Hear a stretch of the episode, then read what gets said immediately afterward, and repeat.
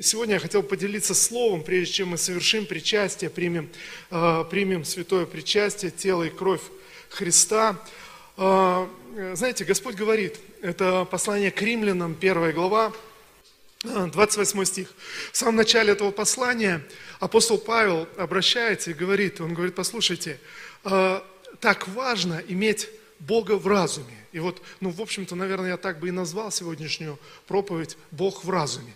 А, я не знаю, какие ассоциации возникают, когда мы говорим «Бог в разуме». Что это значит? Мы думаем о нем или, или размышляем о нем. Ну вот а, первая глава, 28 стих, послание к римлянам, апостол Павел говорит о людях, которые оказались побежденными грехом, неправдой, знаете, какими-то вещами. Он говорит, как они не заботились иметь Бога в разуме, как они не заботились э, о том, чтобы Бог наполнял их разум. Поэтому Бог предал их, или, знаете, позволил уйти, позволил удалиться. Бог предал их, написано, превратному уму, чтобы делать непотребство. Знаете, чтобы э, человек как будто сам разрушал свою, свою жизнь. А, как-то э, не так давно у нас здесь на перекрестке Чернышевского один мужчина решил, то есть он, он хотел быстрее э, перебежать, и его разум подсказал ему, что нужно ну, зачем идти до э, светофора, пешеходного перехода, он успеет пробежать. Но он не успел, его сбила машина, и, и, к сожалению, его жизнь закончилась. Закончилась здесь же, на этой дороге, и оборвалась. Его разум знаете, как будто подсказал ему, что он успеет, он сможет, но, но зачем тратить время идти до пешеходного перехода, он просто быстро перебежит. И, и знаете, что-то разум его не рассчитал. И вот, друзья, это какие-то физические вещи. А представьте, если наш разум постоянно подводит нас, не рассчитывая какие-то ситуации, толкает нас к саморазрушению, толкает нас к каким-то вещам. Это физические вещи. Но представляете, вот разум, который постоянно подводит, ты подходишь к дороге, смотришь, и твой разум неправильно рассчитывает, неправильно рассчитывает скорость машин, твое собственное движение и подводит тебя. Понимаете, но то же самое происходит в духовной сфере. Господь говорит, как они не заботились иметь Бога в разуме, то Бог предал их превратному уму. Посмотрите, искаженному уму, искаженному разуму, который дает или выдает неправильные решения. Человек смотрит на ситуацию, и разум ему говорит, да ничего страшного, э, давай делай, согреши здесь, поступи здесь неправильно. Знаете, подталкивает человека к каким-то неправильным вещам. Неправильно строить брак, неправильно начинать взаимоотношения, неправильно выстраивать какие-то какие взаимоотношения. Знаете, под, подталкивает человека к греху, к неправде и к разрушению. И дальше апостол Павел перечисляет подробно, что происходит, когда превратный ум, искаженный ум, ум, который не наполнен Богом, он толкает человека к различного рода грехам, и неважно тогда, как человек сам себя разрушает. То есть разрушает через какие-то выборы. И разум говорит, все нормально, делай так, поступи так, э, сделай, сделай, сделай вот это и вот это. Знаете, один брат как-то был увлечен, он, он нанялся на работу, занялся вот, э, э, ну, подвязался на отделочные работы, и, и вдруг вскрылось, что, что он обманывает в своих расчетах на работодателя. И знаете, когда ему задали вопрос, слушай, а как, как же так, ты же вроде верующий, он говорит, слушайте, ну а, ну а что, ну у меня такая ситуация в жизни, мне деньги нужны. Знаете, и разум подсказывает, но, но ты просто обмани сейчас работодателя, у него уже есть деньги, у него много, смотри, он какой ремонт хороший делает. Просто прибавь немножко больше, чем ты сделал, и у тебя будут деньги. Знаете, превратный ум подталкивает человека делать какие-то вещи, которые, которые разрушают.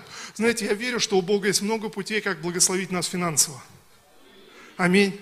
Слава Иисусу. Но превратный ум этого не понимает и говорит, ну проще обмануть, проще где-то взять, взять лишнее, проще где-то вот взять и, и, или наоборот не заплатить, проще еще что-то. И вот это превратный, превратный ум.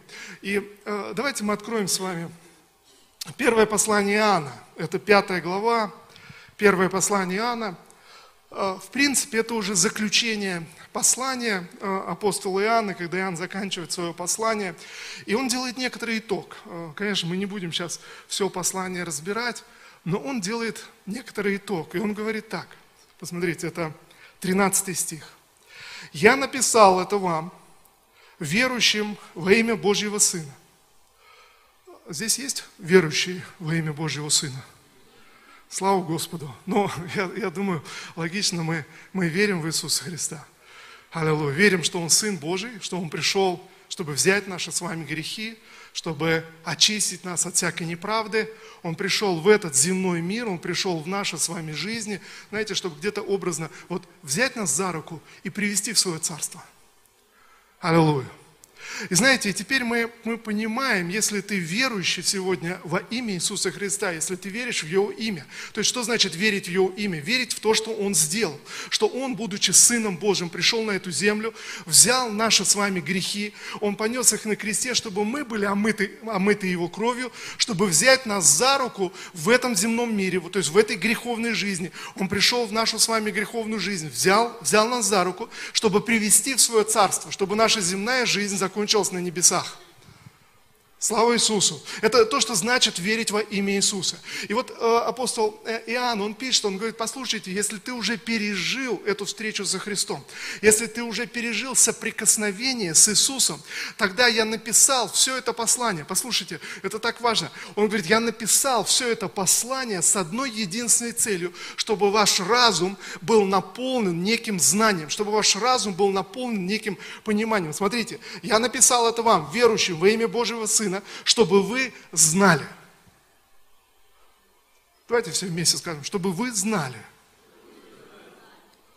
Посмотрите, вот все, все послание, он говорит, я все это послание, апостол делится с нами, он говорит, я написал вам, чтобы вы, те, кто верит в Иисуса Христа, те, кто знает Иисуса Христа, те, кто приняли Иисуса Христа в свое сердце, чтобы вы знали, чтобы ваш разум был наполнен твердой э, истиной, неизменной, непоколебимой истиной. Э, смотрите, чтобы вы знали, что у вас есть вечная жизнь. Аллилуйя. Кто-то рад вообще, что у нас есть вечная жизнь? Слава Иисусу. Знаете, друзья, мы должны понимать, если мы читаем с самого начала э, это послание, то с самого начала Иоанн объясняет и пишет, что он имеет в виду под вечной жизнью. А он говорит, это вечная жизнь, когда мы открыли Иисуса Христа, и мы оказались в общении с Ним, в общении с Иисусом и в общении с Богом, в общении с Создателем. Вот что вечная жизнь. Ты вступаешь в эти, в эти близкие отношения с Богом, ты вступаешь в эти настоящие, реальные отношения с Богом. Что-то начинает происходить. Другими словами, когда ты поверил в Иисуса Христа, когда ты принял Иисуса Христа в свое сердце, так как будто твой внутренний мир, твоя внутренность подключилась к вечности, подключилась к небесам. Знаете, Бог начал, начал что-то производить. И вот что происходит, друзья. Бог начал работу и, и работает в каждом из нас. То есть Он говорит нас, Он учит, Он наставляет. Его присутствие постоянно в нашей жизни, но наш разум иногда это просто игнорирует. Наш разум иногда это, знаете, не замечает, забывает, э, э, э, настроен на какие какие-то другие вещи. И, и посмотрите, апостол Павел говорит, вот когда мы не заботимся иметь Бога в разуме, Бог в нашей жизни присутствует, но, но мой разум оказывается пустым, оказывается не занят э, вот этим осознанием Божьего присутствия, осознанием Его действий внутри себя. Знаете, тогда мой разум начинает толкать меня к разного рода грехам, проблемам и к саморазрушению. И мы, мы читаем здесь, он говорит, я написал это, чтобы вы знали. То есть, чтобы ваш разум был наполнен твердой истиной, что вы веря в Иисуса Христа, имеете жизнь вечную. То есть она уже есть. Друзья, то есть другими словами, ты уже подключен э, к вечной жизни, к божественной жизни, к божественным процессам. Они уже происходят внутри тебя. То есть Бог постоянно говорит внутри нас, Он учит нас, Он наставляет нас. Знаете, это даже, как псалмопевец говорит, даже ночью, когда я лежу в постели, Бог продолжает учить и наставлять меня. Вы со мной сегодня, знаете, в последнее время мы говорили много о снах, о сновидениях, и в принципе Библия говорит об этом, э, что Бог говорит через сны, как людям, как, э, может быть, э, верующим, так и, и неверующим, Бог говорит через сны. Но знаете, что происходит? А происходит очень простая вещь. Кто-то говорит, ну мне не снятся сны, то есть я, знаете, на самом деле всем снятся сны. Бог задумал так, чтобы во время сна через какие-то образы говорить с нами, показывать нам что-то. Но знаете, что происходит? Но разум человека считает, ну это не важно, это какая-то ерунда, это что-то непонятное, что-то что снится. И разум не считает нужным запоминать сны. Вы со мной сегодня? Друзья, всем Бог, Бог дает сны. То есть через образы в нашем сознании что-то происходит. Бог говорит с нами, как псалмопеец говорит, даже ночью на постели Бог говорит с нами. Но разум не считает это важным. Разум, э, знаете, и я, я заметил, это так происходит. Вот сейчас общаясь с разными людьми относительно снов, знаете, человек говорит, да ну не знаю, что-то вот снилось мне, да проснулся какая-то ерунда. Знаете, и разум сразу же понимает, все, это не важно. Все, я это, я это не фиксирую и не запоминаю. Но стоит тебе обратить внимание на сны, начать их записывать, как разум тут же начинает их, их фиксировать. И вот смотрите, о чем идет речь. И сейчас я, конечно, немножко не о снах, но о тех вещах, о тех процессах, которые происходят внутри, в сердце. Друзья, Бог говорит с нами, но если мой разум не имеет этого знания, тогда разум как будто вычеркивает Божью работу из моего сердца. Вы понимаете, о чем речь? И тогда ты начинаешь чувствовать себя, как будто ты один. Это разум тебе говорит, он подсказывает, как будто Бог где-то далеко, где-то там, э, э, в жизнях определенных святых людей. А вот ты живешь своей обычной жизнью, со своими проблемами, и ты, ты пытаешься достучаться до Бога, достучаться э, до небес, ты пытаешься что-то сделать, молиться или, или усиленно молиться. Но, но знаете, если, если Бога нет в моем разуме, то, то разум подталкивает меня к неправильным вещам. И вот что происходит, когда мы молимся относительно молитвы, здесь дальше мы, э, мы читаем, это следующий стих, мы приходим к Богу с полной уверенностью в том, что если просим о чем-либо в согласии с Его волей, то Он слышит нас. И если мы знаем, что Он слышит нас, о чем бы мы ни просили, то знаем, что и имеем то, что просим у Него. Друзья, вот вот эти стихи можно понять только вот, э, ну, прочитав, наверное, все послание, и здесь уже вот этот вывод, но, но мы вместе пытаемся сейчас погрузиться в этот стих и понять, о чем речь. Эм, в начале своей христианской жизни как-то знаете, я не сразу так вот обратился к Христу, не сразу уверовал, это заняло определенный путь каких-то размышлений, сомнений. Потом пережил, пережил Христа и э, поехал, учился в библейской школе. Вы знаете, прошло э, время, и вот где-то вдруг я поймал себя на мысли, то есть я, я научился молиться, научился поклоняться, я Э, встретился со Христом и пережил Христа. То есть как будто, знаете, сомнения ушли, сомнения, которые терзали вот до этой встречи со Христом, они ушли, э, когда я встретился со Христом. Но однажды я поймал себя на мысли, э, придя домой вечером, уставший, тяжелый день был, и я хотел помолиться, и потом думаю, что-то я так устал, что что-то столько всего было в этом дне, что ну, неохота молиться. А у вас бывает так? Э, знаете, вдруг я через какое-то время еще стал замечать, что нужно прикладывать всегда какое-то усилие. То есть вот, э, знаете, но да, усиленная молитва, вроде все хорошо. И, и тогда Господь обратил мое внимание на этот текст, отрывок из послания, послания Иоанна. Я начал задаваться этим вопросом. Я, знаете, задумался вот над чем. Когда перечитываю Евангелие, я вдруг знаете, вот обратил внимание, что апостолы увидели, что Иисус как-то не так молится. Ну, то есть это его молитвенная жизнь, она отличалась от молитвенной жизни того, что они, ну, принято было, знаете, представление какое-то, вот фарисеи встают, молятся, то есть все это красиво, а Иисус как-то это делал не так. И вот э, ученики замечают, что Он не так молится, как, как вот они привыкли, как, как видели. Они говорят, ну, научи нас молиться, научи нас так. И тогда Он начинает объяснять им, Он говорит, слушайте, не в многословии э, вашем вы будете услышаны, не, не уподобляйтесь язычникам, это не, не ритуал, то есть не в многословии. Ваша молитва должна начинаться с того, что Отец наш, существующий на небесах молитесь о Его воле, молитесь, приходите к Нему, прославляйте Его. И вот посмотрите, что интересно. И вдруг я понимаю, вижу, если мы с вами, в принципе, посмотрим на евангельские тексты, то мы увидим. Иисус, э, будучи человеком, и, и мы знаем, будучи Сыном Божьим, но, но Он был точно таким же человеком, как, как и каждый из нас. Да? Все, что Его отличало от нас, что Он не совершил никакого греха. Но вот, будучи человеком, Он также уставал, как мы, Так ведь или нет? Он также переживал, как мы. Он также был смущен, как мы по-человечески. Знаете, когда Иоанн Креститель, его близкий друг, был, был обезглавлен, написано, Иисус, Иисус опечалился и захотел побыть один, захотел уединиться. Да? Он переживал. Но вот на что я обращаю внимание. Всякий раз, когда Иисус уставал, когда Иисус переживал, когда были какие-то проблемы, Он уходил в пустынные места и молился – Всякий раз, когда, когда было важное решение, важное дело, написано, он вставал рано утром еще до рассвета, уходил в пустынные места и молился. Я думаю, апостолы обратили на это внимание. Посмотрите, послушайте, вот что э, происходит. Я вдруг заметил э, разницу между своим подходом к молитве и с тем, что происходило в жизни Иисуса. Иисус, когда уставал, что он делал? Он шел и, и молился когда был смущен, шел и молился. Знаете, интересно, а, люди, которые живут, э, ну, такой не христианской жизнью, не церковной жизнью, вот, э, когда проблемы в их жизнь приходят, они начинают молиться. Когда в их жизни все хорошо, они перестают молиться.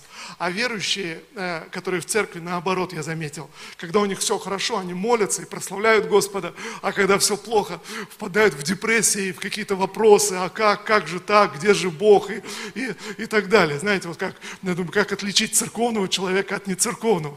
Но послушайте, но интересно, но Иисус уходил молиться всякий раз, когда ему было плохо, он шел молиться. Когда ему было хорошо, он шел молиться. Знаете, когда не было настроения, он шел, шел молиться. На один, а, один человек, умирая, умирал от ожирения, но это реальная действительно история а, а, в Америке.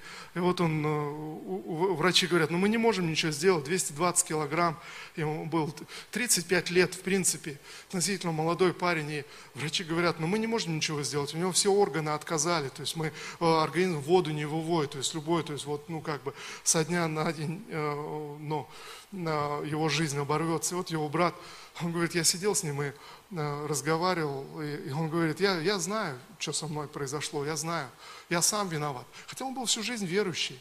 Он говорит, я сам виноват. Всякий раз, когда мне было плохо, я шел в Макдональдс. Когда мне было хорошо, я шел в Макдональдс. Когда не было настроения, я шел в Макдональдс. Знаете, проблема не в Макдональдсе, э, хорошо, но это его, его история, его жизнь. Разум подталкивает, и, и, и знаете, ты привыкаешь. Но интересно, но Иисус всякий раз шел молиться. Вы со мной сегодня? И вот тогда вот эта мысль, которая пронзила меня – я подумал, интересно, но, но действительно со мной не так. Тогда, может быть, что-то не так э, с моей молитвой, что-то не так с моим подходом, что-то не так, э, знаете, и и тогда я обратил внимание на вот это послание Иоанна, о котором пишет здесь Иоанн. По сути дела, это все послание об одной мысли, что нам дана с вами жизнь вечная. Наша внутренность подключена к небесам. Наша внутренность подключена к вечной жизни. Мы уже ее унаследовали. Мы наследники вечной жизни. Иисус взял нас за руку. Он ведет, Он направляет нас, Он учит нас. Он говорит нашу жизнь постоянно. Внутри нас постоянно диалог с Богом. Но разум наш, он может этого этого не замечать, игнорировать. Знаете, если я не забочусь иметь Бога в разуме, то разум начинает очень извращенно, искаженно подавать мне, мне информацию. Иоанн пишет, как только вы поймете, что вы, веруя в Сына Божьего, подключены к вечной жизни, ваша молитвенная жизнь изменится. Тогда всякий раз вы будете знать и понимать, что когда ты молишься и говоришь о чем-то Богу в соответствии с Его волей, в соответствии с Его замыслом, ты знаешь, что Он тебя слушает. Ты просто, это внутри тебя, ты знаешь, ты уверен, что Он тебя слушает. А раз Он тебя слушает, значит, в твоей, в твоей жизни исполняется воля Божья. Значит, в твоей жизни что-то что происходит. И вот эта мысль, друзья. Знаете, э, если сегодня, может быть, кто-то из вас, вы смотрите на свою молитвенную жизнь, и она хромает у вас, она, э, не, не знаю, вы попадаете в какую-то ситуацию, не знаете, как молиться, что-то внутри подталкивает вас и заставляет, ну надо же молиться, надо же что-то делать, у меня какая-то ситуация, э, неважно. Не Тогда мы должны задаться вопросом, а как молился Иисус? И почему Иисус отдыхал в молитве, а я напрягаюсь в молитве? Почему? Что здесь? Что здесь не так? Почему в молитве он находил утешение как человек, а я в молитве напрягаюсь и задаюсь вопросом, а как же молиться, как правильно, какие слова сказать, сколько молиться, что делать, повторять, не повторять. Иисус говорит на это, не уподобляйтесь язычникам. Они думают, что от правильного ритуала правильные вещи произойдут в вашей жизни. Но вы будете в общении с своим Небесным Отцом. То есть вы, вы отделитесь своими заботами, отдавайте свои заботы перед Ним. Друзья, нет ничего э, лучше научиться молиться правильной молитвой. Тогда, когда ты молишься, когда ты уставший, когда ты смущенный, когда ты не знаешь, как тебе поступить или что происходит в твоей жизни, когда ты перед лицом каких-то вызовов, проблем или ситуаций, ты просто приходишь и расслабляешься в Боге, и говоришь с Ним, и разговариваешь, зная, что ты, веруя в Сына Божьего, что имеешь жизнь вечную внутри себя. Имеешь текущую вечную жизнь, которая внутри тебя происходит. Все, что тебе нужно, э, расслабиться. Знаете, я стал замечать, что иной раз нас выбивает из колеи, где-то просто даже религиозная молитва. Ты встаешь, э, вроде ты один в комнате, ты встаешь, делаешь э, религиозные выражения лица, знаете, какое такое благочестивое, как тебе кажется, пытаешься что-то говорить, а тебе самому противно от этого говорения. Ты просто слова как будто, знаете, как бы повисают витают в воздухе. И знаете, тогда, может быть, нужно, может быть, где-то просто расслабиться. Нужно, может быть, где-то вот просто взять и поговорить с Богом. То есть взять и начать общаться и отдыхать в Боге. Знаете, когда ты делишься своим внутренним миром, когда ты задаешь Богу вопросы, когда ты размышляешь, интересно, э, здесь очень похоже, это так, как отношения, вот отношения с Богом, они развиваются, ты приходишь к Богу, и эти отношения могут развиваться, расти, и они не растут от дня ко дню. И Иоанн говорит, что вначале мы начинаем как дети, мы узнаем, что наши грехи прощены, потом ты растешь, потом ты становишься духовным юношей э, или, или духовным подростком, ты, ты разбираешься еще следующими вещами, потом ты юношей становишься, ты разбираешься с грехами, с зависимостью в своей жизни, потом ты достигаешь достигаешь отцовства, и ты оказываешься способен служить другим, и ты знаешь Бога э, с более глубокой стороны. Это процесс нашего духовного роста и, и познания Господа. Но посмотрите, иной раз, как это происходит в семьях, как это происходит в семье. Один человек говорит, «А, легко определить, людей, которые давно в отношениях, э, в браке, и тех людей, которые только вступили в брак или их отношения только начинаются. Э, он говорил про, про ресторан, работая в ресторане, он говорит, я легко мог, мог видеть. Отличить пару очень легко, те, которые пришли в ресторан, садятся, кушают, и те из них, которые давно в браке, и те, которые недавно вступили в взаимоотношения. Знаете, в чем разница? Разница в том, что те, которые недавно в взаимоотношениях, недавно вступили в брак, или их взаимоотношения только строятся, они много говорят друг с другом. Они рассказывают про себя и слушают внимательно, задают друг другу вопросы, и, и им так интересно, они так, так вдохновляются. И, и вот девушка рассказывает про себя, и парень слушает, о да, надо, слушай, какая ты э, молодец вообще. Он начинает про себя рассказывать, он говорит, о, вот это да, ничего себе. А те, которые давно в браке, они пришли в ресторан, ну, потому что надо же время проводить с семьей. Сели за стол и ни о чем не говорят. Просто покушали, исполнили, так сказать, замысел и пошли домой. А почему они ни о чем не говорят? Знаете, кто-то говорит, ну они, наверное, уже э, понимают и так взглядом друг друга, им не надо ничего говорить. Ну, знаете, на самом деле нет. На самом деле это молчание, а пары в ресторане, оно не такое уж, знаете, комфортное, оно немножко напряженное. Там есть некое, некое напряжение. Вот, знаете, если эти проводить параллель в взаимоотношениях с Богом, некая религиозность, некая, знаете, человек маску на себя одевает, Оксана как-то проповедовала об этом, да, и, и начинает говорить с Богом. Так люди, э, вот они в браке уже 15 лет, все, что нужно, обговорили, все, что нужно, все, все споры уже переспорили. Знаете, они знают точку зрения друг друга. Вот они пришли, сидят и молча кушают. Почему они молча кушают?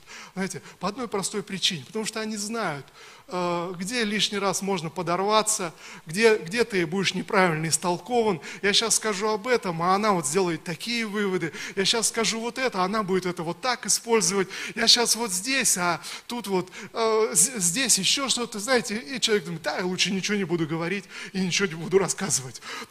Сейчас я ее спрошу об этом, она снова начнет и, и, и свою шарманку включит. Лучше ничего спрашивать не буду. Просто аккуратненько, ровненько. То есть мы благополучная семья семейная пара, все у нас хорошо, все чудесно, просто покушали и пошли. И знаете, ясно, что в этих взаимоотношениях нет отношений. Не потому, что люди поняли, а потому, что где-то наобжигались, где-то еще... А посмотрите, а что произошло? Если отмотать эту на э, жизненную пленочку назад и вернуться 15 лет назад, когда они только начинали свои взаимоотношения. И вот представьте, они только поженились, э, пришли э, в этот же самый ресторан, и вот они рассказывают друг другу, какие они молодцы, как, как, как все здорово, и девушка думает, какой мне прекрасный вообще муж достался, и муж думает, какая мне жена досталась. И они так вдохновляются от этого. Но знаете, но у каждого есть свои недостатки. Ну, правильно же?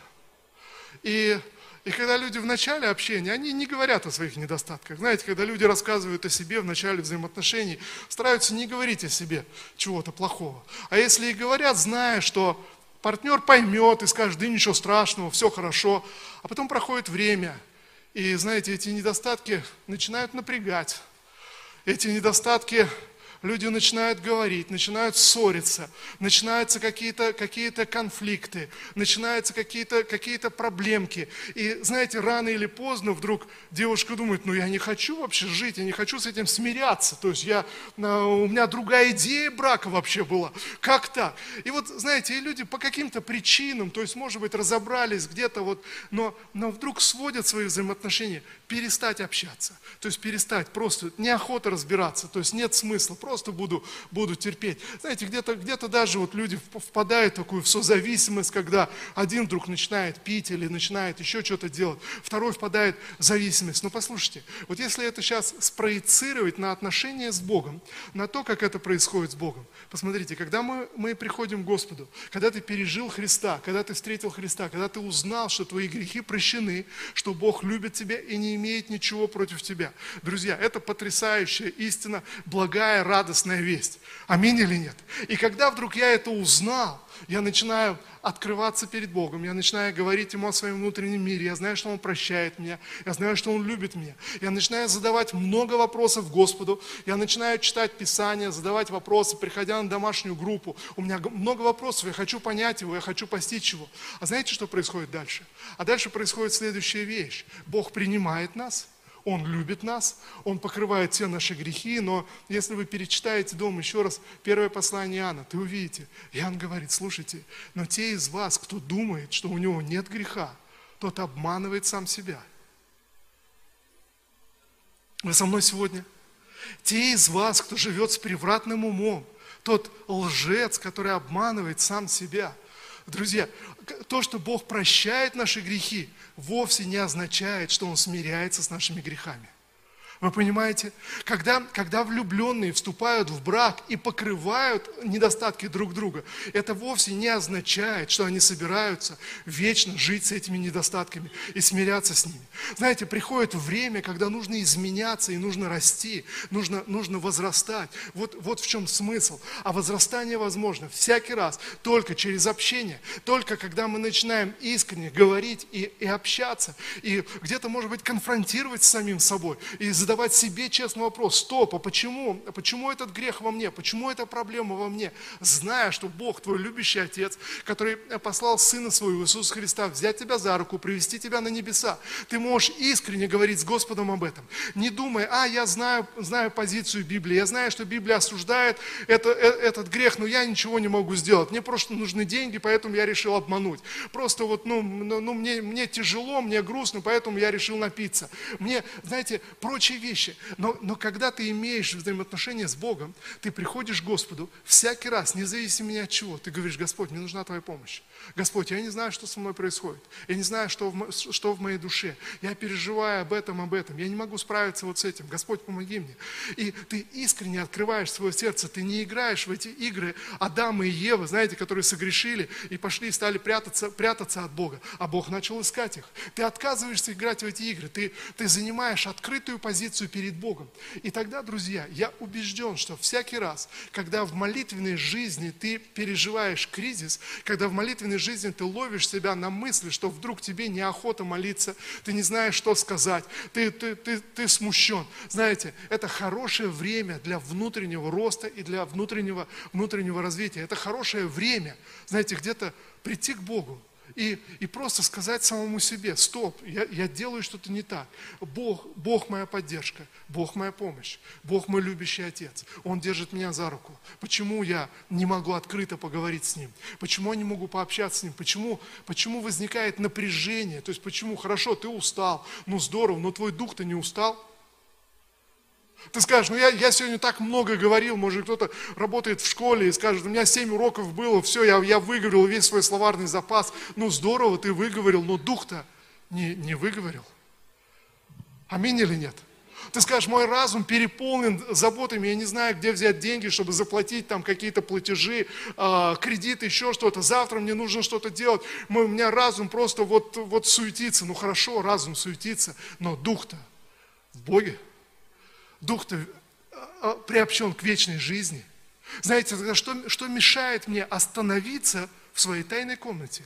Может быть, просто сесть перед Богом и сказать, я, я не собираюсь суетиться, я буду общаться в духе с Господом, потому что я приобщен к вечной жизни. Бог говорит в мою жизнь, Он направляет меня, Он учит меня. И ты, ты просто, написано, принесите все свои заботы перед Ним, потому что Он печется о вас. И ты просто рассказываешь, ты, ты берешь из своего сердца и черпаешь, ты говоришь, вот Господь, что, о чем я переживаю, вот что я думаю, вот что меня смущает, вот что мне не нравится в самом себе, вот что вот что я хотел бы, чтобы изменилось в моем характере, в моих привычках.